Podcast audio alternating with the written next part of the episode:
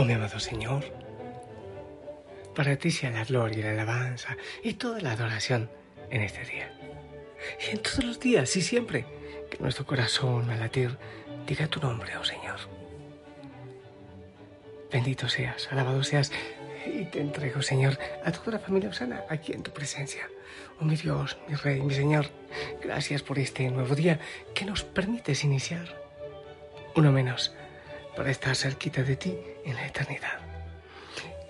Y tú, Madre María, que vengas y nos abraces y nos acompañes ahora y siempre. Hijo, hijo sana, que Dios te bendiga. Un abrazo grande. Hoy pidas la oración por los sacerdotes, eh, pero que no te falte, ¿eh? por todos los religiosos y religiosas y yo oro también por tus realidades, por tus necesidades, que sea el Señor quien te abraza y te acompaña. Eh, ¿Te parece si proclamamos la primera lectura del, libro del profeta Geo, capítulo 1, del 1 al 8? Dice así. El año segundo del rey Darío, el mes sexto, el día primero vino la palabra del Señor por medio del profeta Ageo a Zorobabel, hijo de Salatiel, gobernador de Judea, y a Josué, hijo de Josadac, sumo sacerdote. Así dice el Señor de los ejércitos. Este pueblo anda diciendo, todavía no es tiempo de reconstruir el templo. La palabra del Señor vino por medio del profeta Ageo, de modo que es tiempo de vivir en casas revestidas de madera mientras el templo está en ruinas. Pues ahora, dice el Señor de los ejércitos, mediten su situación. Sembraron mucho, cosecharon poco, comieron sin saciarse, bebieron sin apagar la sed. Se vistieron sin abrigarse y el que trabaja a sueldo recibe la paga en bolsa rota. Así dice el Señor. Mediten en su situación. Suban al monte, traigan maderos, construyan el templo para que pueda complacerme y mostrar mi gloria, dice el Señor. Palabra de Dios. A ver, ¿cómo va esto? El pueblo ha regresado de la deportación. Habían estado algunas décadas fuera de la tierra y llegan, pero tú te imaginas cómo llegan, porque, porque eh, bueno, pues su tierra propia, Jerusalén, había sido quemada, saqueada, destruida. Eh, pero ¿qué encontraron después de, de muchos años de haber estado lejos? No había nada a que echar mano. Obviamente, cada uno empieza a buscar cómo va a poder sobrevivir su casa. Digo yo, obviamente, porque es, lo que casi siempre hacemos. Es decir, yo voy a velar por mí primero, a ver si hago mi casita, a ver si hago mi, mi terrenito, en fin, lo que sea. Pero el Señor, en la palabra dice, calma. ¿No será que estamos mezquinándole al Señor? Ustedes dicen que, tienen, que quieren hacer unas casas revestidas de madera. ¿Y dónde está el templo del Señor? Hay veces que el Señor pide lo que nosotros sentimos que es mucho más de lo que podemos dar. Podemos pensar en los mandamientos, podemos pensar en el Evangelio, obviamente. ¿Y por qué no nos vamos a aquello que dice el Señor, el que quiere ganar su vida la perderá y el que pierda su vida por mí la encontrará? Hay una cosa que es clara. El Señor no quiere eh, una parte de tu vida. El Señor la quiere toda. Este texto nos puede llevar también a otros, a otros textos. Por ejemplo, ¿te acuerdas de aquella viuda? Eh, el Señor está en el templo, está con los discípulos y, llega una viuda y echa unas moneditas. El Señor dice, ella dio lo que tenía para vivir. Es decir, que al Señor no se le da cualquier cosa, al Señor se le da lo mejor. Pero también nos puede recordar otro... Mm, otro texto de otra viuda. No sé si te acuerdas del texto de, aquella viuda de Sarepta.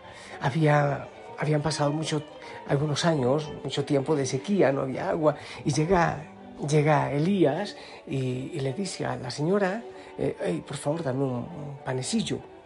Ella dice, pero solo tengo un poquitito, hago esto para mí, para mi hijo y me muero. Y el profeta le dice, no, pero primero hazlo para mí y después lo harás para ti. Desde ahí nunca le faltó harina, desde ahí nunca le faltó aceite, porque confió, porque tuvo fe. Es decir, mira, Hay veces que sentimos que el Señor pide mucho más de lo que podemos dar.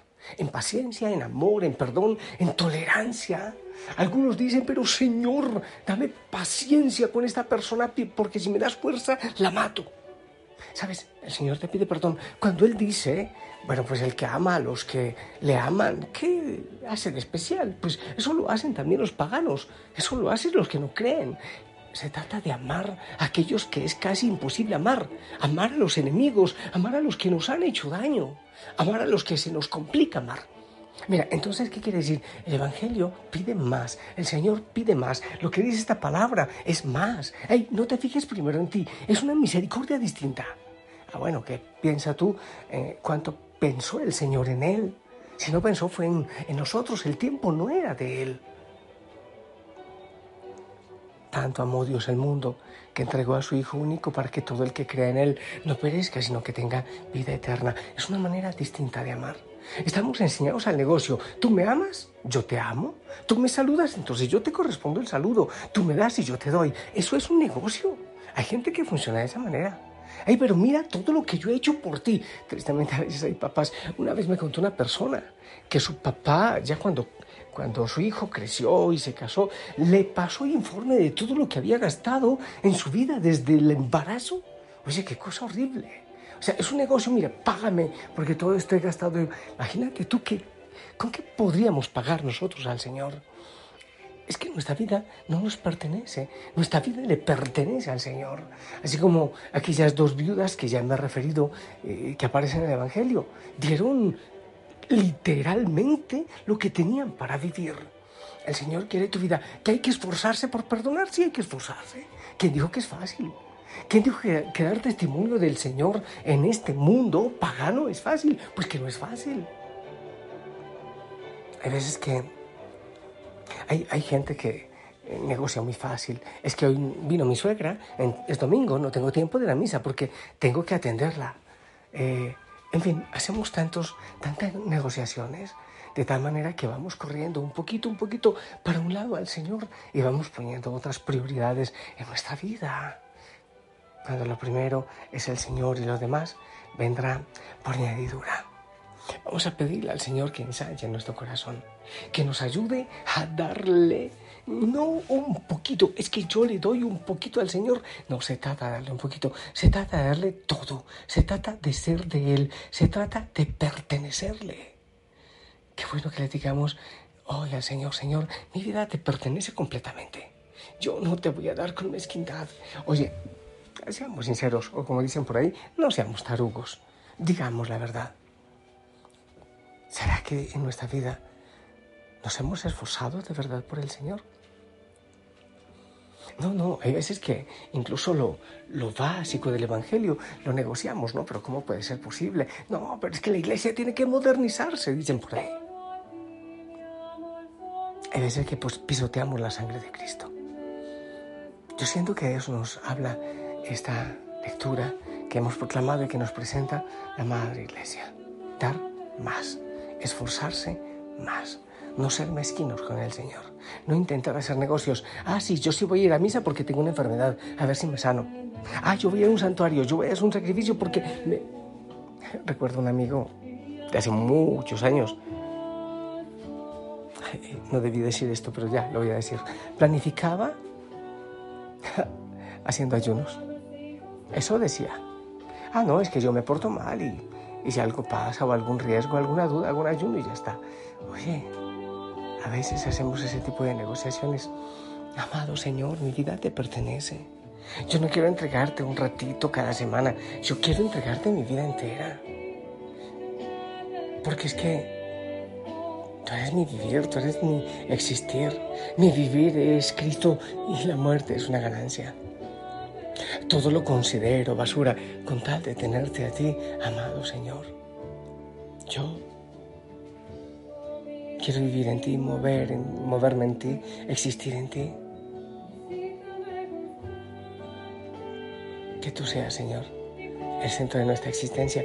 Y de una vez, amado Señor, te pido perdón porque muchas veces te hemos dado tanta limosna, solo limosnas.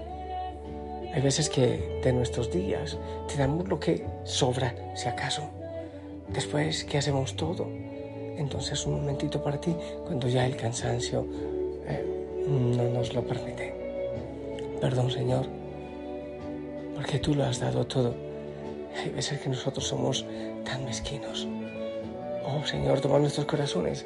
Y hoy, jueves sacerdotal, de manera especial, también yo te pido, Señor, por los sacerdotes que te damos a medias, que muchas veces buscamos saciar primero nuestras necesidades que las tuyas. Cambia nuestro corazón, Señor. Te lo pedimos.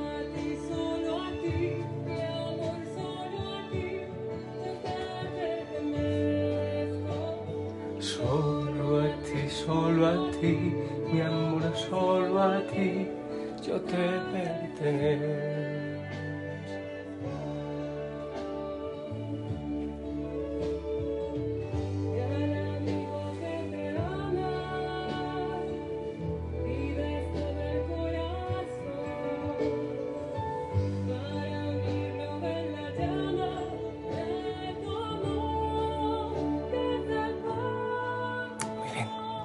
Yo empiezo a despedirme. Gracias por orar conmigo. De verdad, sabes que eh, sí, esto toca también con, conmigo y con mi mezquindad. Ah, Señor, mm, es que no mereces mucho, mereces todo. Es que no quieres mucho, quieres todo.